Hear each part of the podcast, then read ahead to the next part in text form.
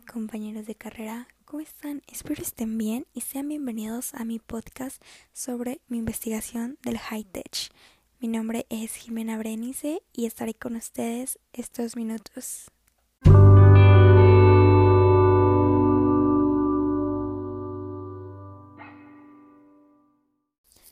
Antes de introducirte al tema, quiero platicarte acerca de tres conceptos que considero son muy importantes construcción, estética e innovación. ¿Tienes idea o crees conocer la definición de estos? Te daré unos segundos para que pienses.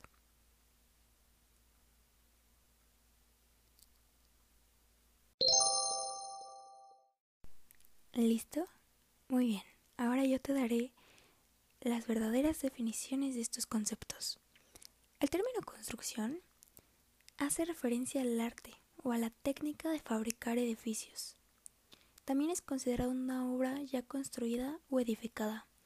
Construcción puede ser bien tu casa, la escuela en donde estudias, el hospital al que recurres. Estética hace referencia a la esencia y la percepción de la belleza. Es todo aquello que lo hace ser bello, que lo hace llamativo a la vista e innovación es un cambio que introduce novedades y que se refiere a modificar elementos con el fin de mejorarlos. Eso es innovación. Mejorar algo o inventar algo, crear algo nuevo, algo que impacte al mundo. Ya que tenemos definidos estos conceptos y ya que lograste entenderlos, pasemos a la siguiente parte.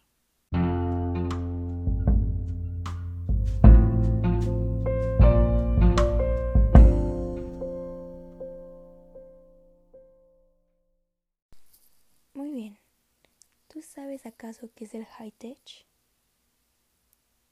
¿No? ¿No sabes? Bueno, no te preocupes. Yo te diré. El high tech es un estilo arquitectónico que surge después del posmodernismo en la década de los 70. Ya sabes, la década donde se inventa el microondas, el Walkman, el microprocesador, el ordenador, la calculadora y la televisión a color. Alguno de estos no, no algunos, más bien, creo que todos seguimos usando estos inventos que fueron inventados en los setentas. También no olvidemos la moda que se usaba después de dejar atrás em, la tendencia hippie. Aún así se siguen usando los colores pues llamativos, las diademas, las faldas. Eso incluye los setentas. Y en esa misma época nace el objetivo de crear una arquitectura estética e innovadora. Así nace el high-tech. Esta tendencia hace evidencia de la complejidad de la técnica y engloba principalmente los primeros tres conceptos que mencionábamos al principio. ¿Los recuerdas? Innovación, construcción y estética. Por lo cual, esta tendencia ha sido descrita como la estética de la máquina de la segunda generación. ¿Por qué de la segunda y no de la primera? Ahorita lo mencionaré. No es casual que este movimiento esté formado principalmente por arquitectos ingleses, apoyados tecnológicamente por el consulting de Oak Europe. Estos arquitectos que mencionaré estuvieron incluidos en la primera revolución industrial, trajeron con ello el mundo con ellos trajeron al mundo una nueva tecnología que ha movido desde siempre. Los siguientes arquitectos seguramente alguno conocerás, alguno habrás escuchado. Y estos que mencionaré a continuación estuvieron incluidos en esta tendencia arquitectónica. Tales así fueron como Foster, Rogers, Hopkins, Grimshaw. En Inglaterra capitanearon ese movimiento acompañados de otros países, por gente tan importante como Renzo Piano en Italia. Muy bien, ahora necesito que regresemos una década antes, en los años 60.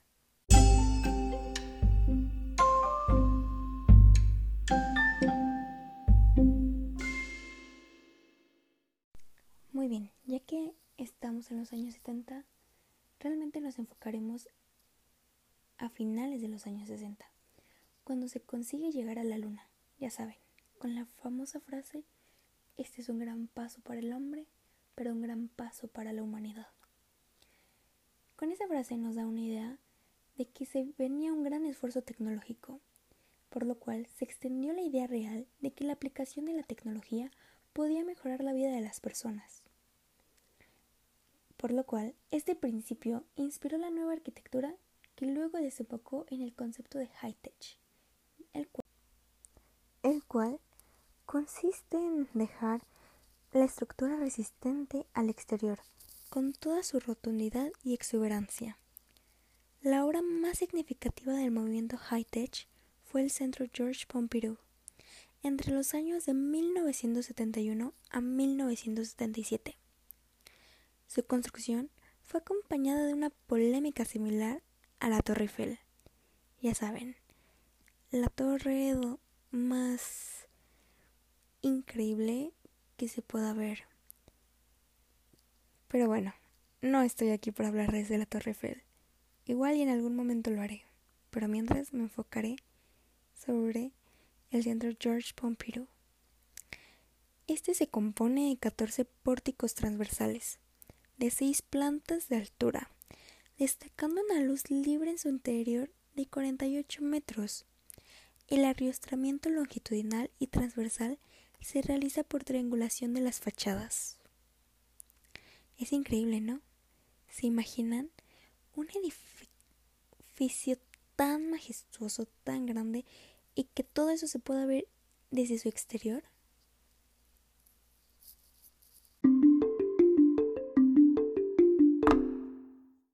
Ahora, ya que conoces para este punto acerca de cómo se originó el high-tech, de sus arquitectos más importantes y de su obra más importante, ahora te hablaré de una obra que me ha sido otorgada para poder describirla. Espero te guste.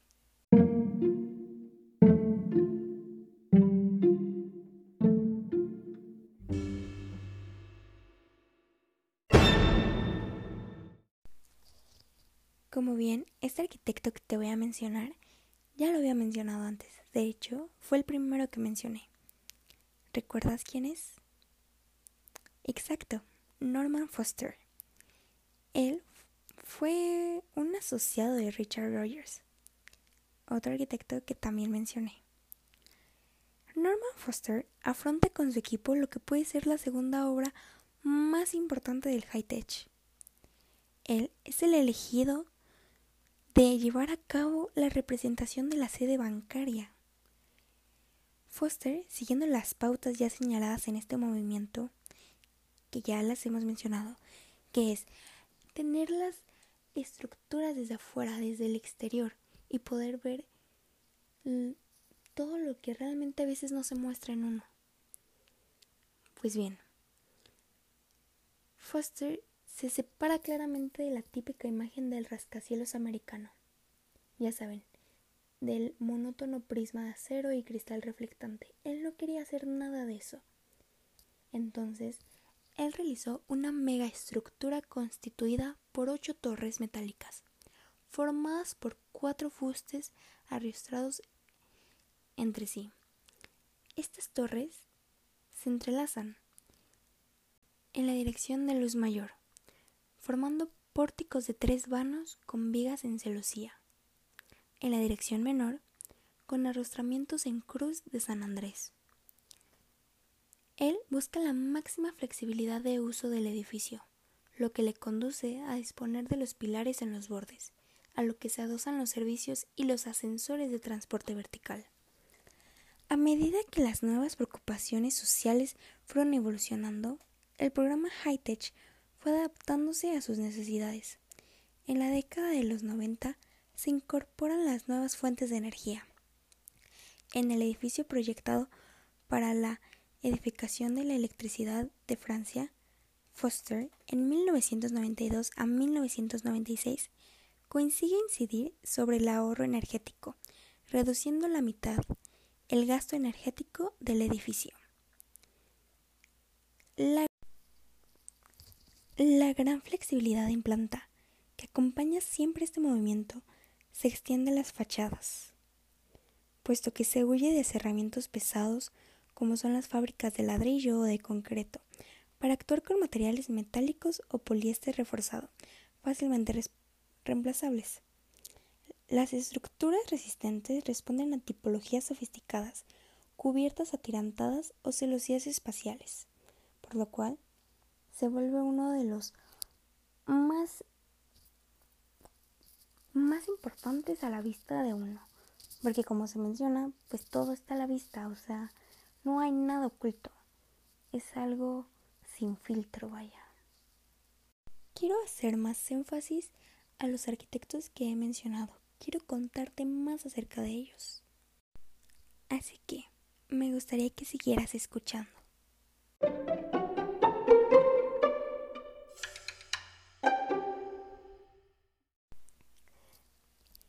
Empezaré con Richard George Roberts. Él es un arquitecto graduado en la Universidad de Yale, donde en esta misma conoció a Norman Foster. Richard George Roberts fue el arquitecto encargado del famoso y polémico edificio Centro George Pompidou. Norman Foster es un arquitecto británico ganador de un premio Pritzker. Por si no lo sabes, los premios Pritzker son para las construcciones innovadoras que hay es como un Oscar, vamos a ponerle así. Los proyectos iniciales de Norman fueron con el high tech. Y por último te mencionaré a Renzo Piano. Él es un arquitecto italiano, también ganador del premio Pritzker.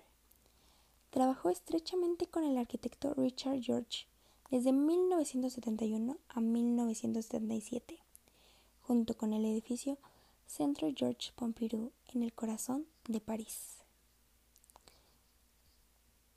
Muy bien, ya que sabes estos tres arquitectos que han sido los más importantes de este estilo arquitectónico, espero realmente lo estés disfrutando.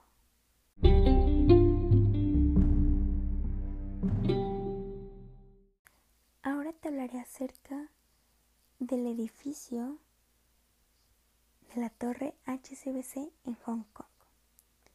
Todo comenzó cuando HCBC quería un símbolo de su poder y una demostración visible del compromiso del banco con su lugar de nacimiento.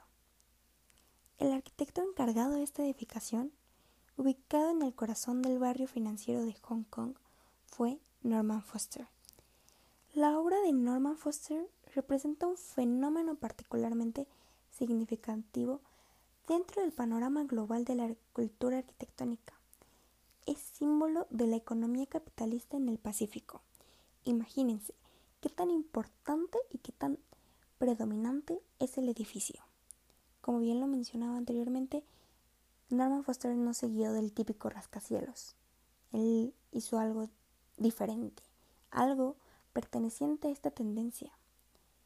El edificio tiene 180 metros de altura y 47 plantas. Tiene un área construida de 99.000 metros cuadrados. El edificio se forma a reforzar el perfil de las tres torres. Crea plantas de diversa amplitud y profundidad para permitir jardín y terrazas. Imagínense, aparte de tener que soportar las cargas grises y muertas, soporta también las cargas vivas y las áreas verdes. Debido a la urgencia de la edificación, se emplearon materiales importados del extranjero. Por ejemplo, el acero estructural vino de Bretaña o el vidrio, el aluminio y el revestimiento para suelos vinieron de Estados Unidos, mientras que los módulos de servicio han venido de Japón. Ahora pienso hablar acerca de la estructura de esta torre. La estructura, que normalmente estaba oculta en el interior, está ahí afuera para que todos la vean. Todo lo que estaba en el núcleo central tradicional se ha sacado y se expresa a los lados. ese era el objetivo de Norman Foster. Como yo hace rato lo mencionaba, era algo sin filtro, era algo expuesto. La estructura de este edificio es sin duda especial, ya que en lugar de apilarse los pisos unos encima de otros, como estamos acostumbrados, aquí existe una serie de plantas claves, distribuidas a lo largo de la altura y de las cuales cuelgan las demás plantas. Sobre los lados cortos del edificio se sitúan los apoyos que se encargarán de transmitir todas las cargas del edificio a la cimentación, como bien las cargas vivas, muertas, las áreas verdes y las cargas grises. Sobre estos apoyos descansan cinco enormes vigas repartidas a lo largo de la altura total del edificio, cada una aproximadamente de siete plantas. Dichas vigas tienen el canto correspondiente a la altura completa de una planta, y de hecho en su interior se realizan actividades de manera normal, al tratarse de vigas compuestas por barras metálicas. De estas grandes vigas cuelgan literalmente las plantas que se encuentran por debajo de ella hasta llegar a la siguiente. Es importante mencionar que la construcción también ha seguido los preceptos del Feng Shui vista al mar, o un vasto espacio vacío frente a él, una energía que puede circular. La planta baja es abierta y permite que esta misma energía circule. También contiene dos leones de bronce colocados en los extremos que favorecen la armonía. En lugar de un núcleo estructural central, el edificio se apoyaba en celosías colgadas de ocho grupos de cuatro columnas, en dos filas en el borde del rascacielos. La entrada del edificio HCBC tiene un atrio de 10 pisos en el que la luz natural se refleja utilizando un protector solar gigante, como se mencionaba que esto fue implementado en 1991. Un banco de espejos que refleja la luz desde el exterior del edificio. Los puentes que cruzan definen las zonas de recepción que rompen la escala del edificio, tanto visual como social. Un sistema único de circulación por el edificio combina sensores de alta velocidad con espacios de recepción, con escaleras mecánicas, lo que refleja configuración de los conjuntos de oficinas. Desde el principio, el banco concede gran prioridad a la flexibilidad. En consecuencia, en los últimos años este edificio ha sido capaz de reconfigurar los diseños de oficina con facilidad, incluso la incorporación de distribuidores de gran tamaño en un piso de la sala, algo que era impensado cuando el edificio fue diseñado. Pero Norman Foster para eso estaba, para romper con lo típico. Ahora hemos llegado ya a la parte final de nuestro podcast. Y quiero hacer una pequeña reflexión. Podemos entender que este estilo arquitectónico consiste en transformar los edificios de una manera moderna, dejándolos sublimes a la vista del espectador. Eso es lo que los arquitectos de este estilo buscaban, nuevas formas de construcción, nuevas tecnologías y una nueva estética. Y bueno, te agradezco de todo corazón que hayas llegado hasta aquí. Eso ha sido todo por hoy. Muchas gracias por escuchar mi podcast sobre un estilo arquitectónico. Espero lo hayas disfrutado. Te lo agradece de todo corazón tu servidora Jimena Brenice. Fue un gusto estar contigo. Hasta luego.